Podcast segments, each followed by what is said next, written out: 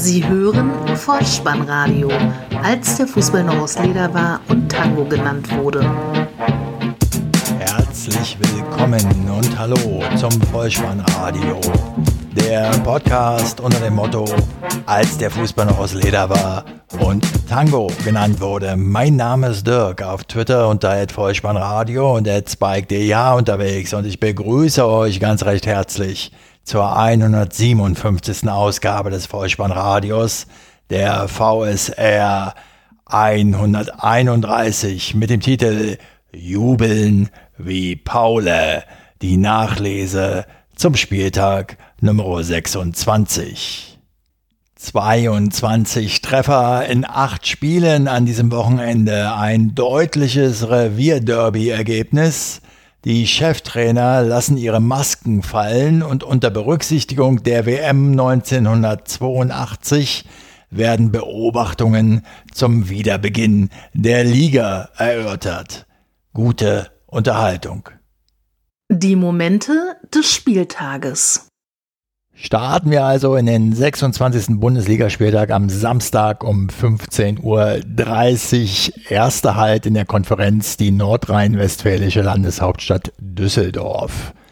Die Fortuna empfängt den Aufsteiger aus Paderborn, das Ergebnis 0 zu 0. Der Schiedsrichter Herr Frank Willenborg aus Osnabrück. Die Heimmannschaft trifft in der Partie insgesamt viermal das Torgestänge. Der Trainer Uwe Rösler sagt nach der Begegnung, wenn wir so spielen, steigen wir nicht ab. Die Ostwestfalen machen in Person von Jasula auf sich aufmerksam. Der erhält nämlich die 13. Verwarnung und jagt damit den Rekord von Thomas Heito.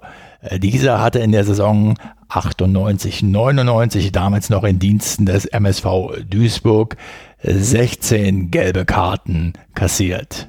Mit dieser Punkteteilung hält der Tabellen 16. Fortuna Düsseldorf sechs Punkte Abstand zum Tabellenletzten Paderborn. Weiter geht es zum Herbstmeister nach Leipzig, wo der SC Freiburg zu Gast ist. 1 zu 1 der Endstand. Zur Pause führen die Breisgauer mit 1 zu 0 unter der Leitung von Schiedsrichter Gräfe aus Berlin.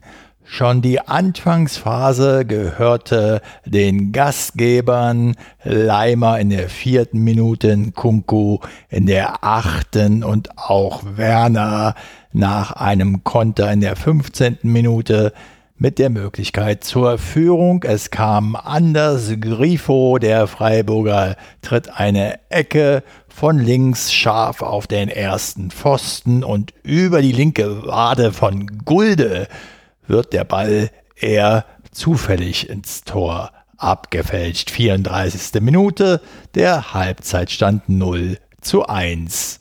Mit Wiederbeginn in Halbzeit 2 stellt Nagelsmann von 3-3-2-2 auf 4-2-2-2 um und Leipzig weiter mit Druck und Powerplay Lookman in der 56. Nkunku in der 57. hatten schon den Ausgleich auf dem Fuß.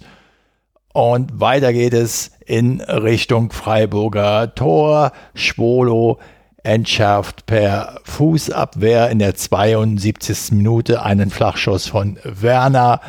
Paulsen trifft aus 13 Metern in der 73. Minute das Tor nicht. Besser macht er es Vier Minuten später, 77. Minute, Kampel Flanke, Paulsen köpft zum 1 zu 1 ein. Endstand. Gemeinsam mit dem unparteiischen Herrn Dr. Felix Brüch aus München sind wir nun zu Gast in Augsburg, wo der FC den VfL Wolfsburg empfängt und die Gäste, sie nehmen drei Punkte mit. Am Ende steht es 1 zu 2 bei einer Pausenführung bereits für die Wölfe von 1 zu 0. Knifflige Personalentscheidung bei den Gastgebern im Tor Lute für Kubek ein Thema schon die gesamte Saison. Der neue Trainer Heiko Herrlich sitzt in der Loge statt auf der Trainerbank, dazu später mehr. Die Partie hatte so ihre Anlaufschwierigkeiten, dann hatten die Gäste etwas mehr vom Spiel. Ohne große Chancen zu haben, gingen sie dann doch in Führung. Otavio fand Steffen und der köpft aus 14 Metern, aus 14 Metern ins linke Eck. 43. Spielminute. Wolfsburgs Keeper Castells machte schon in einigen Szenen dieser Begegnung keinen so ganz sicheren Eindruck, so auch in der 54. Minute ein Standard von Max, der von Brooks in Richtung eigenes Tor verlängert wird. Castells rutscht der Ball durch die Hände, von dort prallt das Leder an die Unterkante der Latte und von dort ins Tor 1 zu 1. Es folgen zwei Treffer, die wegen Abseits nicht gegeben wurden. Memedi in der 62. aber der Vorlagengeber Ginczek stand im Abseits. In der 67. dann die Augsburger. Max Hereingabe und Udo Kai nickt aus kurzer Distanz ein. Allerdings nimmt Schiedsrichter Brich auch diesen Treffer zurück, da der im Abseits stehende Niederlechner Castells die Sicht nahm. Dann kam doch noch der Auswärtsdreier für die Mannen aus der Autostadt zustande, weil Mbabu auf der rechten Seite noch einmal antrat und seinen Mitspieler Ginczek fand aus wenigen Metern ins Glück 1 zu 2, erste Minute der Nachspielzeit 90 plus 1, also Feierabend. Im Gegensatz zu Heiko Herrlich mit dem FC Augsburg kann Bruno Labbadia mit seinem neuen Club mit Hertha BSC ein gelungenes Trainerdebüt vorweisen. Beim Gastspiel in Sinsheim bei der TSG 1899 Hoffenheim führen die Berliner nach 90 Minuten 3 zu 0. Halbzeitstand 0 zu 0. Herr Dingert aus Gries, der Schiedsrichter. Diesen Knaller aus dem Mittelfeld der Bundesliga-Tabelle musste ich mir selbstverständlich als Einzelspieloption äh, geben. Und Hertha wies durchaus Merkmale auf, die nicht immer in dieser Spielzeit so zum Tragen kamen aus einer sicheren Abwehr heraus mit Struktur und Zielstrebigkeit waren sie in der ersten Halbzeit unterwegs, ohne jedoch einen Treffer zu erzielen. Ibisevic in der 18. und 22. Minute, Kunja in der 23. Minute, auf der anderen Seite Baumgartner nach Hereingabe von Kader Schabek, 28. vielversprechende Position kurz vor dem Seitenwechsel. Dann die Möglichkeit für die Hauptstädter Ibisevic als cleverer Vorarbeiter, der dann aber zu Kunja gibt und der scheitert mit einem unplatzierten Abschuss an Baumann in der 41. Spielminute. Torlos geht es also in die Kabinen und nach Wiederanpfiff kommt auf Hoffenheimer Seite der 17-jährige Bayer für den angeschlagenen Bebu und der hat auch in der 54. Minute gleich die Riesenmöglichkeit auf die Führung nach einem Pass von Rudi mit dem Außenriss freistehend aus elf Metern links vorbei. Die 58. Spielminute und die Spree-Athener gehen in Führung. Eine zu kurze Kopfballabwehr von Posch, eine Volleyabnahme von Pekarek, die von Akpo Guma noch abgefälscht wird. Unglücklich ins eigene Tor 0 zu 1. Nur zwei Minuten später, 60. flankt Mittelstädt von der linken Seite mustergültig auf den Kopf von Ibisevic. 2 zu 0 für Hertha BSC. Als Dessert sozusagen wird noch ein wenig südamerikanische Verspieltheit mit zählbarem Torerfolg serviert. Mateusz Kunja umdribbelt am linken Flügel Akpo Guma, dringt in den Strafraum ein und lässt auch Hoffenheims Keeper Baumann mit einem Schuss aus spitzem Winkel keine Abwehrgelegenheit. 74. Spielminute 0 zu 3. Die Hoffenheimer haben noch Gelegenheit auf den Ehrentreffer, aber sowohl Baumgartner in der 76. als auch Brun Larsen in der 78. vergeben weitere Hochkaräter. Feiertag für Emma und Erwin, doch ich weiß gar nicht, ob diese Begegnung ein so herausragendes Ereignis über diese kleine Ruhrpott-Ecke hinaus darstellt, trotz aller Beteuerungen der Verantwortlichen beider Vereine. Borussia Dortmund gegen den FC Schalke 04. 2 zu 0 zur Pause, 4 zu 0 am Ende. Herr Dennis Altekin aus Oberasbach hatte die Ehre, diese Partie leiten zu dürfen. Ein deutliches Ergebnis mit vier blitzsauberen Treffern der Schwarz-Gelben. Der Torreigen beginnt in Minute 29. Absatzkick von Brandt, maßgeschneiderte Flanke von Hazard zu Holland und der mit dem linken Fuß lässt den Ball ins Schalker Tor tropfen. 2 zu 0 und da sieht der Schalke-Keeper Schubert nicht besonders gut aus. Vom Torschützen des 1 zu 0 von Harland unter Druck gesetzt. Unkontrollierter Schlag des Schalke-Torhüters Daru und Brandt leiten dann auf Guerrero weiter. Schuss halblinks im Strafraum präzise zum 2 zu 0. Halbzeitstand 45. Spielminute. Kaum waren sie raus aus den Kabinen, da fällt auch schon der nächste Treffer. Ballverlust der Knappen am Dortmunder Strafraum und dann Harland auf Brand, der zu Hazard 3 zu 0, 48.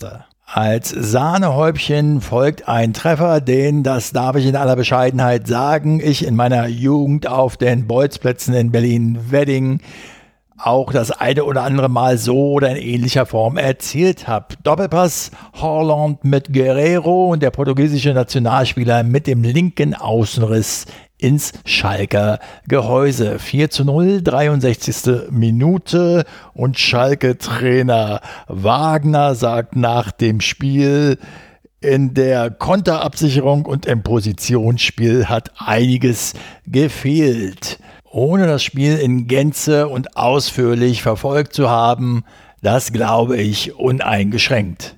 Die gleiche Toranzahl wie schon das Revierderby weist auch das Topspiel am Abend aus, wenn auch mit leicht anderer Verteilung. Eintracht Frankfurt trifft auf Borussia Mönchengladbach 1 zu 3, das Endergebnis 0 zu 2, der Halbzeitstand der Schiedsrichter Herr Felix Zweier aus Berlin. Die Partie war schnell entschieden. Nach 35 Sekunden bereits leitet Embolo mit einem Zuspiel in die Spitze den Führungstreffer für die Fohlen ein. Player spielt erst Doppelpass mit Hofmann und dann trifft er aus halbrechter Position flach zum 0 zu 1. Sieben Minuten waren gespielt, da legt Gladbach nach. Benze Baini setzt sich auf der linken Seite leicht gegen Touré durch, Hereingabe und Tyram aus kurzer Distanz 0 zu 2. Die beste Gelegenheit für die Frankfurter in der ersten Spielhälfte hat Kostic mit einem wuchtigen Freistoß in der 23. Spielminute. Sommer wehrt zur Seite ab. Sanka aus Spitzenwinkel setzt er den Nachschuss neben das Tor. Ein Foul-Elfmeter, der aus meiner Sicht nicht zwingend hätte gegeben werden müssen. 73. Spielminute, Rempler von Ndika gegen Mbolo. Benzebaini mit etwas Glück verwandelt er 0 zu 3. Ergebniskosmetik durch den Ehrentreffer für die Hessen in der 81. Spielminute. Die Vorarbeit kommt von Rode und der eingewechselte Silver kann Sommer aus halbrechter Position überwinden. 1 zu 3 vorbei. Im ersten Sonntagsspiel trifft der erste FC Köln auf den ersten FSV Mainz 05 mit Trainer Bayer Lorzer. Der war doch in dieser Saison auch schon mal Trainer beim FC. Man vergisst das ja so schnell in diesen Tagen. Ergebnis am Ende 2 zu 2 bei einer 1 zu 0 Pausenführung für das Geisbock-Team. Die Kölner führten bereits 2 zu 0, aber die Rheinhessen, sie kamen zurück. Das Ganze fand statt unter der Leitung von Schiedsrichter Winkmann aus Kerken. Frühe Führung für die Domstädter durch einen Foulelfmeter. Ein Weiterschlag von Cordoba. Borneau leitet per Kopf weiter auf Uth, der nimmt das Leder gut mit, dringt in den 16er ein und wird von Nia Karte recht ungeschickt am weiteren Spiel gehindert. Strafstoß, Uth tritt selbst an, visiert die rechte Ecke an und trifft zum 1 zu 0. Nach Wiederanpfiff wechselt der FC Drexler für Thielmann ein und der hat dann sogleich in Minute 53 auf der rechten Seite viel Platz und den nutzt er zu einer Maßflanke auf Keins. Am zweiten Pfosten drückt dieser das Leder in die Maschen 2 zu 0. Doch auch die Mainzer haben einen Joker, der sticht. Ein sehenswerter Spielzug über Quaison und Baku landet bei Avoni, der fünf Minuten zuvor für G gekommen ist und der trifft zum Anschluss 2 zu 1, 61.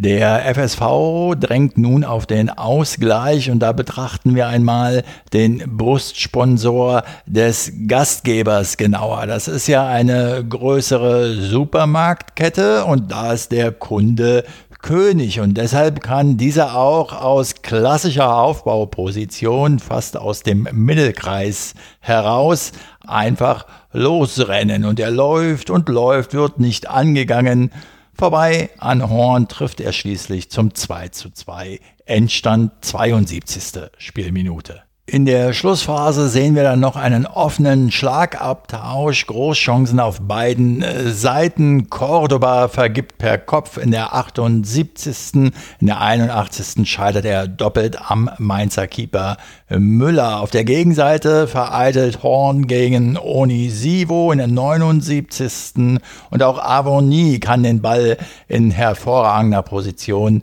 nicht kontrollieren. 82. am Ende 89 rettet Leistner noch gegen Quaison. Die Kölner verspielen eine 2 zu 0 Führung und die Mainzer halten mit diesem Unentschieden vier Punkte Abstand auf den Relegationsplatz. Fast so unspektakulär, wie wir den Spieltag eröffnet haben, so beschließen wir ihn auch. Der Rekordmeister FC Bayern München ist zu Gast beim Aufsteiger 1. FC Union Berlin. Zur Pause führt er bereits 1 zu 0, am Ende steht es 2 zu 0 unter der Leitung von Schiedsrichter Dankert aus Rostock. Zwei Standardsituationen genügen, um den vier Punkte Vorsprung auf Verfolger Dortmund aufrecht zu erhalten. Die erste in Minute 39, da nimmt nämlich Subotic im eigenen Strafraum den Ball an und ich denke, er sieht den vorbeilaufenden Goretzka gar nicht, trifft ihn aber unglücklich. Strafstoß, Lewandowski schert das wenig, 0 zu 1. In der 80. Spielminute dann eine Situation, die wir in dieser Saison auch schon häufiger gesehen haben. Ein Tor nach einem Kimmich-Eckball. Der gibt den Ball nach innen. Pavard köpft, umgeben von drei Unionsspielern, zum 2 zu 0 Endstand ein. Damit hätten wir das Spieltagsgeschehen weitgehend abgehandelt. Da sich das Ganze allerdings nicht in einer alltäglichen Situation abspielt, sondern eben in der Corona-Zeit, lasst mich doch einige Beobachtungen zum Wiederbeginn der Bundesliga machen, das Ganze ohne Anspruch auf Vollständigkeit und auch ohne jeden Aspekt nochmal dreifach abzuwägen, ein wenig aus der Emotion heraus, etwas ungewöhnlich bei mir, das gebe ich gerne zu, aber wo, wenn nicht hier auf meiner eigenen Plattform im Podcast Vollspannradio, kann ich das zum Besten geben. Ich weiß ehrlich gar nicht so genau, wo ich beginnen soll. Von daher kann es sein, dass meine Gedanken auch ein wenig ungeordnet daherkommen. Als Ausgangspunkt meiner Überlegung möchte ich aber mal einen Text anführen, den ich heute Morgen am Sonntag auf Spiegel Online gelesen habe, verfasst von Peter Ahrens. Da beschäftigt er sich mit der Doppelrolle des Bezahlsenders Sky, Berichterstatter und Verkäufer gleichermaßen zu sein einerseits die TV-Berichterstattung für einen Spieltag des Absonderlichen, wie er schreibt, zu präsentieren, ohne Publikum und mit Akteuren, die von der DFL wie in Watte gepackt sind und andererseits aber diese Ware möglichst bunt und schön zu verkaufen. Ein Tanz auf der Rasierklinge. Daran also möchte ich anknüpfen in meinen Beobachtungen zum Wiederbeginn. Was haben wir gesehen? Die legendäre Bundesliga-Konferenz für alle frei zugänglich, sicherlich ein Vorteil für alle Fußballbegeisterten.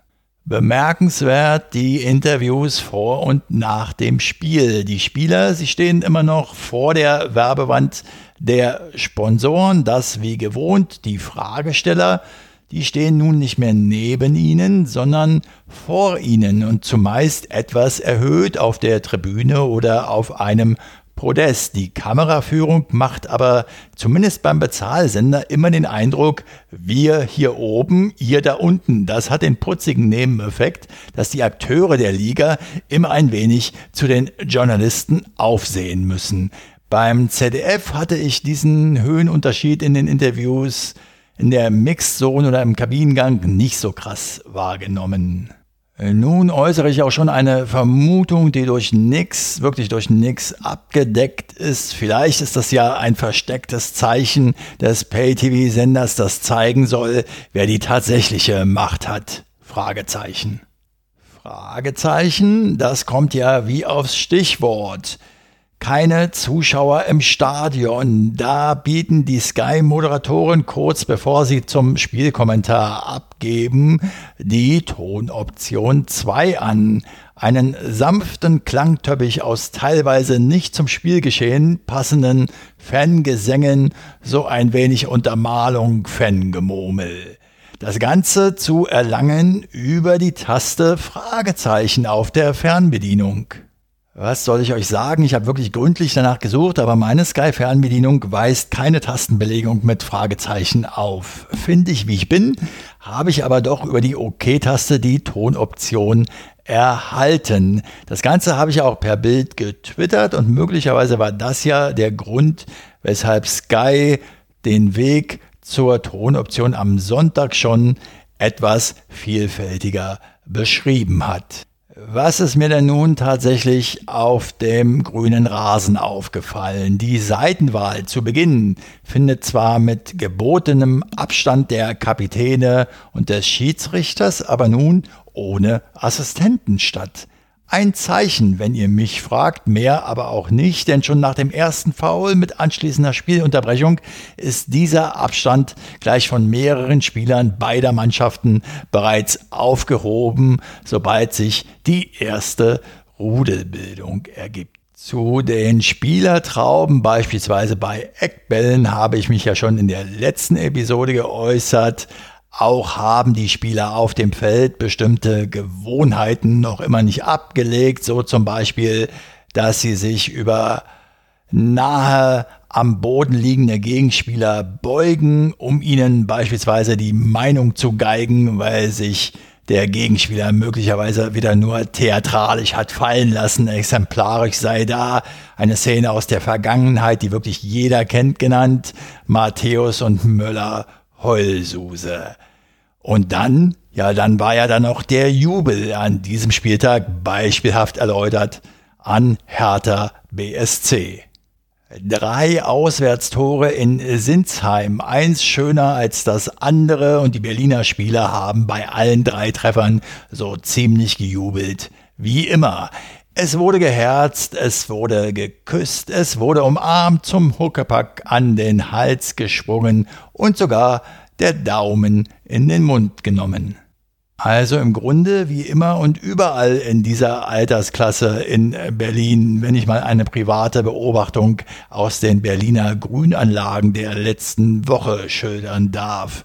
Junge Menschen in der Altersklasse der Bundesliga-Profis und Jünger treffen sich zu großer Anzahl auf einer Freifläche, zum Beispiel um eine Geburtstagsfeierlichkeit vorzunehmen oder einen Junggesellenabschied zu feiern. Auf einer grünen Wiese tragen sie sogar Masken, begrüßen sich auch hip mit dem Ellbogen oder wie wir an diesem Wochenende von Christian Streich gelernt haben, mit dem Unterarm, weil Ellbogen gibt ja Strom.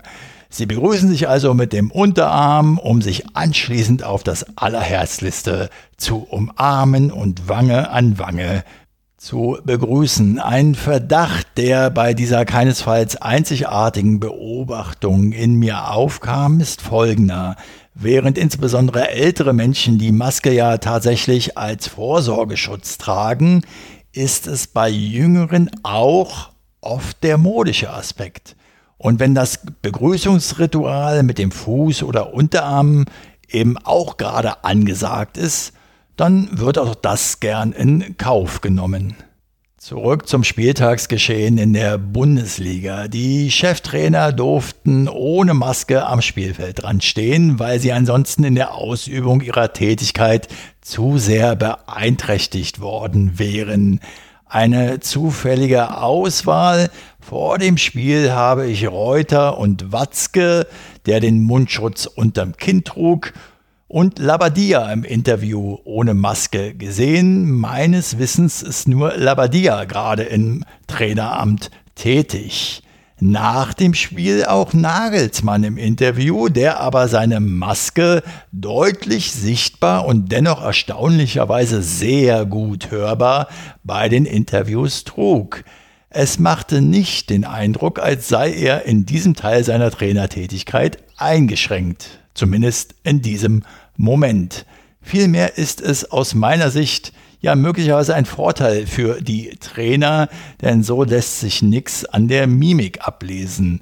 Schon in der Vergangenheit haben sich ja manche Akteure gern die Hand vor den Mund gehalten, um Lippenlesern das Handwerk zu legen. Betrachten wir einen weiteren Teil des Hygienekonzeptes der DFL. Der neue Trainer des FC Augsburg, Heiko Herrlich, wurde ja, statt sich auf die Trainerbank setzen zu dürfen, in die Loge verbannt, weil er in der Vorwoche, in der vorgeschriebenen Quarantäne Trainingswoche aus dem Hotel ausgebüxt war, um in den Supermarkt zu laufen und Hautcreme und Zahnpasta zu kaufen. Also es tut mir wirklich leid, liebe Puppenspieler aus Augsburg, aber dieses Schmierentheater nehme ich euch echt nicht ab. Wenn man irgendetwas im Hotel käuflich erwerben kann, dann sind das ja wohl gerade solche Artikel. Am Samstagabend im ZDF aktuellen Sportstudio sagt dann der Dortmunder Torhüter Birki im zugeschalteten Interview, dass er sich darüber freut, dass die Spieler am Montag endlich wieder zurück zu ihren Familien dürfen. Es sei ihnen wahrhaftig gegönnt, dann darf auch der Heiko weiter einkaufen gehen. Gast im Studio war im Übrigen Freddy Bobic. Der tauchte da mit einem Entfernungsmelder am Revers auf so eine Art Schlüsselanhänger mit akustischem Signal, der verschiedenartig blinkt und Geräusche macht, sobald man ihm zu nahe kommt. Aus meiner Sicht eher schöne Spielerei als notwendiges Hilfsmittel. Hoffen wir mal für Bobic, dass er nicht in eine Rudelbildung verwickelt wird. Grüße ans Textilvergehen an dieser Stelle. Wir sind ja alle noch in einer Lernphase mit der aktuellen Situation verhältnismäßig und richtig umzugehen, keine Frage. Mein Eindruck nach diesem Spieltag ist aber folgender. Die DFL wird auf Biegen und Brechen diese Saison auf jeden Fall zu Ende bringen. Ich mache das wieder rein zufällig an Hertha BSC fest, speziell an den Aussagen der Verantwortlichen zum allzu euphorischen Jubel. Zu diesen nach den Empfehlungen des Hygienekonzeptes der DFL eher verfehlten Jubelposen sagt der Spieler Vedat Vedator Ibisevic reumütig und schelmig grinsend, so sinngemäß, ich kann nicht anders. Der Trainer Bruno Labbadia sagt sinngemäß, wir werden ja so oft getestet und man solle jetzt mal die Kirche im Dorf lassen. Der Manager Michael Preetz, stylisch mit Härtermaske ausgestattet, sagt, dass man vielleicht in der Zukunft kreative Jubelposen ausdenken könne. Heute war für ihn aber zunächst mal die Kreativität auf dem Platz wichtig und so weiter und so fort. Daran sieht man meiner Ansicht nach, dass diese Äußerungen allesamt nur eines widerspiegeln. Ja, wir halten uns ja ans Hygienekonzept der DFL, das übrigens auch allenthalben gelobt worden ist, aber nun ist auch mal gut, nerv mich jetzt nicht weiter und lass uns um Himmels willen diese Spielzeit zu Ende bringen. Das mein Eindruck.